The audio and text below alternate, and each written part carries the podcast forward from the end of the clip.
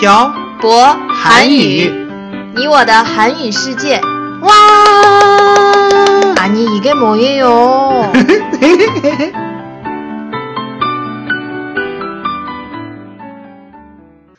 这里是漂泊韩语，你我的韩语世界第四十二期电台。안녕하세요，빡빡한국어의小博쌤이에요。 안녕하세요, 여러분. 빡빡 한국어의 연동쌤입니다. 태태 씨, 저 궁금한 게 있어요. 뭐예요? 왜 매번 과일 깎을 때 감자 껍질 벗기는 걸로 깎아요? 글쎄요. 다들 가, 과일 껍질 깎을 때 이렇게 하지 않아요? 아, 그렇지 않은 것 같은데. 저 과일 껍질 깎는 거 못 봤어요? 연돈샘 과일 껍질 깎을 때 너무 예쁘게 깎아서 어. 전 너무 부끄러워요. 어, 그거 어디서 배운 거예요? 저요? 음, 전 어릴 때 학교에서 배운 거예요. 학교에서 그런 것도 가르쳐요? 네. 어, 중국에서는 안 가르쳐요? 네. 전 어릴 때 배운 적이 없어요. 어, 그래요? 음, 그럼 오늘은 한국 학교에서 무엇을 가르치는지 이야기 해볼까요? 그거 좋겠네요. 사실 연돈샘이랑 같이 산 뒤에 음. 연돈샘이 못하는 게 없고 없다고 느꼈어요. 어, 그래요? 진짜요? 못하는 거 없는데 음. 안 나는 게 문제죠. 어. 그리고 생각보다 아는 게 많다는 것도요. 음, 그렇군요. 제가 뭘 할 줄 알아요? 몇 개만 얘기해 보세요. 어, 바느질도 생각보다 잘하고, 어, 목도 박을 줄 알고, 어. 다림질도 할 줄 알고. 그 말은 다른 남자들은 바느질도 못하고 못도 박을 줄 모르고 어, 그리고 어, 다림질도 할 줄 모른다는 거예요? 저야 모르죠. 음, 왜요? 남자 현재도 없고, 음. 다른 남자랑 안 살아봤잖아요. 아이고, 어, 음. 그렇구나. 그럼 중국에선 어릴 때 학교에서 바느질도 안 배우고, 못 박는 것도 안 배우고, 다림질하는 것도 안 배워요? 제 기억으론 그래요. 음, 전 다림, 다림질 해본 적이 거의 없어요. 그럼 태태 씨는 바느질 누구한테 배웠어요? 전 엄마한테 배웠죠. 음, 전 바느질 중학교 때 배웠어요. 과일 껍질 깎는 것도요. 그런 거 시험도 봐요? 음, 네. 바느질 시험도 보고, 과일 깎는 거 시험도 봐요. 재미있네요. 그런 것도 시험을 본다니. 어, 자세하게 기억은 안 나는데, 어릴 때 학교에서 배운 게 참 많네요. 음, 다림질도 학교에서 배워요? 어, 한국은 중학교 때부터 교복 입는 거 아시죠? 네, 알죠. 이게 교복 셔츠를 매일매일 빨아야 하고, 빤 뒤에 다림질을 해서 입어야 해요. 안 그러면 선생님께 혼났어요. 그럼 연돈샘은 어릴 때부터 다림질을 배웠어요? 네, 다림질은 부모님께 배웠어요. 사실 배운 건 아닌데. 음. 그럼요? 어떻게 다림질을 알게 됐어요? 한국의 회사는 보통 정장을 입고 출근을 해야 하기 때문에 아버지께서 매일 옷을- 다리셨어요. 음, 그래서 옆에서 대충 보고 배운 거예요. 그러구나.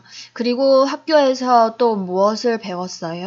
학교에서 어, 예절 교육도 받았던 것 같아요.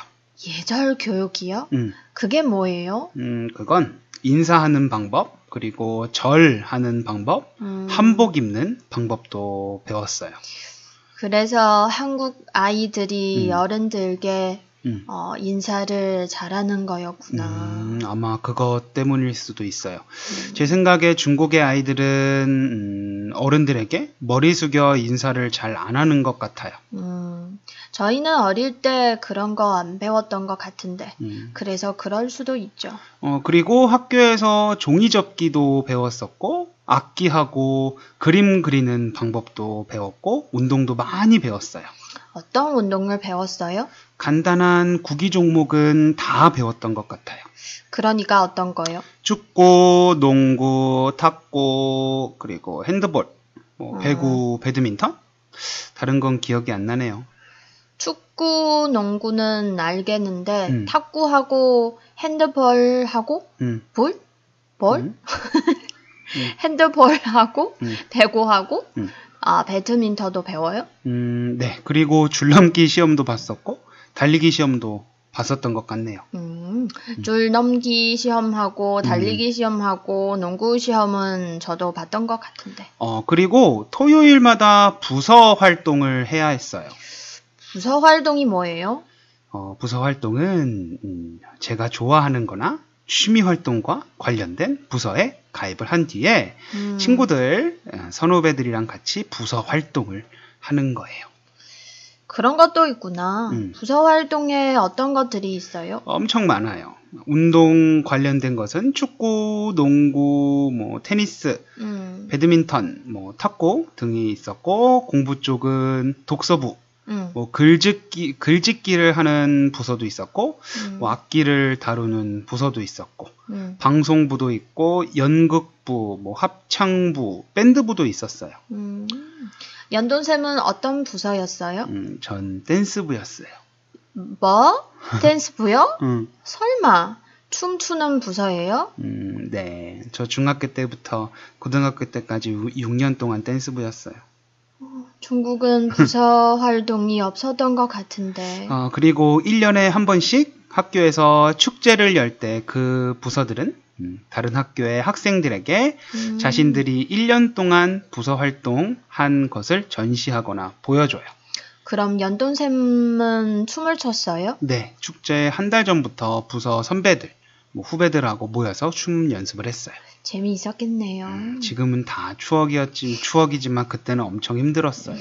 한국은 학교에서 공부만 하는 것이 아니라 음, 공부 외에 많은 것들을 아, 많은 것들을 배웠네요. 음, 대외 활동을 많이 권장하고 장려했던 걸로 기억해요. 대외 활동요? 네. 전 중학교 때 우리 반 전체가 합창 대회에 나가고 했어요. 합천 대회 저도 나가보고 싶어요. 그것도 연습 엄청 많이 했어요. 그럼 공부는 언제 해요? 아니, 수업 끝나고 선생님하고 반 친구들이 모여서 연습하는 거죠. 고등학교 때도 대외 활동을 했어요? 음, 저희는 대학교에서 주최하는 춤 대회에 자주 나갔었어요. 거기서 상을 타면 학교에서 장학금도 줬었어요. 음, 대부분의 학교가 이러, 이렇게 해요? 네, 다른 고등학교 학생들도 어, 참여했었어요. 전 종, 종학교나 음. 고등학교 때 이런 기억이 없는데 음, 부럽네요. 음, 이번에 부서 활동 말고 음. 다른 것도 얘기해 주세요. 다른 거요? 다른 거, 어, 뭐 얘기해 볼까요? 책으로 배우는 거 말고 음, 실기라고 해야 하나요? 음. 또 어떤 걸 배웠어요? 어, 어릴 때 학교에서 실기, 어, 컴퓨터도 배웠었고, 음. 과학 실험도 많이 했었고, 또, 음, 음, 뭐가 있는지 정확하게 기억은 안 나네요. 아, 참. 음, 지난번에 어. 연돈쌤이 얘기해 준 거 중에 어. 수학 여행? 어, 이거, 이거에 대해서도 좀 얘기해 주세요. 아, 수학여행, 음. 음, 학교에서 1년에 한 번 이상 소풍을 가고 극 기 훈련이나 뭐 수학 여행을 한번 갔었어요. 음. 그리고 가을에 운동회도 했었어요. 운동회는 같이 운동하는 거니까 음. 운동회 말고 아이. 수학 여행에 대해서 얘기해 주세요. 네, 음, 수학 여행은 선생님들의 지도하에 학교를 나와서 다른 곳에 가는 거예요. 가서 자고 와요? 네, 자고 오지 않는 건 소풍이라고 하고 자고 오는 건 여행이라고 했어요. 수학 여행에 어, 가면 뭘 해요? 특별하게 하는 건 없고 그냥 여기저기 견학을 해요. 음, 음. 그리고 수학 여행의 하이라이트는 저녁이에요. 저녁에 뭐 해요? 저녁에 장기 자랑을 해요. 장기 자랑이요? 음, 반에서 한 팀 이상 장기 자랑을 준비해야 돼요. 예를 들어 노래를 하거나 뭐 음. 같이 춤을 추거나 하는 거예요. 고등학교 때 마술을 하던 친구가 있었는데 그 반은 그 친구랑 같이 마술을 했었어요. 재미있었겠네요. 어, 그리고 고등학교 2학년 때 갔던 수학여행에서는 저녁에 술도 마셨어요. 네? 음, 술이요? 음. 선생님들이 뭐라고 안 했어요? 우리끼리 마시고 노는 건 뭐 뭐라고 안 했어요. 공부를 하느라고 받은 음. 스트레스를 다 풀라는 의미네요. 네. 그리고 수능 시험이 끝나고 담임 선생님하고 같이 졸업 여행도 갔었어요. 고등학교 때 졸업 여행도 갔어요. 네. 수능이 끝나고 수고했다는 의미로 가고 싶은 사람들끼리 선생님을 어, 모시고 가는 거였어요. 음. 저희는 펜션에 갔는데 가서 고기도 직접 구워 먹고 술도 마시면서 선생님께 서운했던 것도 다 얘기했던 기억이 있네요. 진짜 음. 재미있었어요. 부러워요, 연돈쌤. 저는 그런 여행을 한 번도 못 가봤어요. 어, 태태 씨만 못 가본 거예요? 아니면 중국 학생들이 못 가보는 거예요? 제가 학교에 다닌, 다니던 때는 음. 시골이라서 그런지 음, 이런 여행은 못 가봤어요. 어, 요즘은 많이 좋아졌다고 들었어요. 그렇구나. 유치원부터 다 같이 활동하는 것도 많아지고 있어요. 어, 그렇구나. 어. 어. 요즘은 많이 나아지긴 했지만 어. 그래도 아이들을 밖에서 자고 오게 하는 건 마음이 안 놓이겠죠? 어, 제 개인적인 생각으로는 음, 음. 중국 사람들은 모여서 뭘 하는 걸 별로 안 좋아하는 것 같아요. 음. 예를 들면 동호회 활동이 너무 없어요. 그리고 음. 대학교에 동아리 활동도 많이 없고요.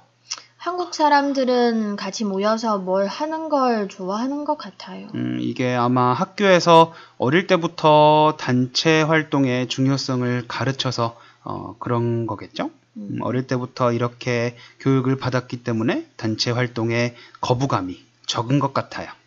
지난번에 연돈샘 야구 동호회에 어, 나가서 술 네. 엄청 마시고 온 날도 그래요. 어, 저 같으면 어. 가서 그렇게 놀지 못할 것 같은데 어, 연돈샘은 그런 곳 처음 어. 가도 어. 잘 놀다 오는 게 참 신기해요. 아니, 태태 씨가 가서 사람들 사귀고 오라고 해서 간 거였는데.